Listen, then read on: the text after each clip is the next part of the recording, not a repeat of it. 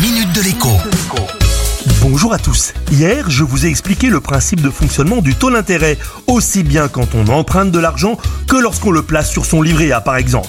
Vous pouvez bien évidemment retrouver cette chronique en podcast sur le site de la radio. J'en suis resté au lien difficile à comprendre entre inflation et taux d'intérêt.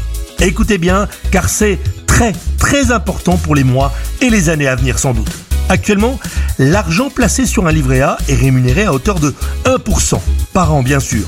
Autrement dit, 100 euros placés le 1er mars sur un livret A donneront 101 euros un an plus tard. En théorie, vous avez gagné donc 1 euro. Mais en pratique, vous avez perdu non pas de l'argent, mais du pouvoir d'achat. Pourquoi? Eh bien, à cause de l'inflation. Aux dernières nouvelles, l'inflation pourrait atteindre presque 5% sur un an d'après la Banque de France. Cela signifie qu'un produit ou un service qui coûte 100 euros aujourd'hui coûtera 105 euros dans un an. Ou plus si l'inflation accélère encore. Je pense que vous avez compris le problème. Pendant que les prix augmentent de 5%, votre argent placé à la banque ou sur un livret A donc n'a pris que 1% de valeur. Mais tout n'est pas noir pour autant.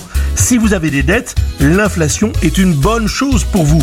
Un crédit immobilier ou un crédit conso à 1 ou 2% par an, quand l'inflation est à 4 ou 5%, vous coûte un peu moins cher tous les ans.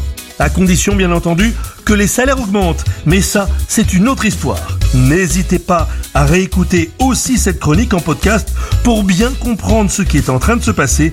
Et je vous dis quant à moi, à demain. La minute de l'écho avec Jean-Baptiste Giraud sur radioscoop.com et application mobile Radioscoop.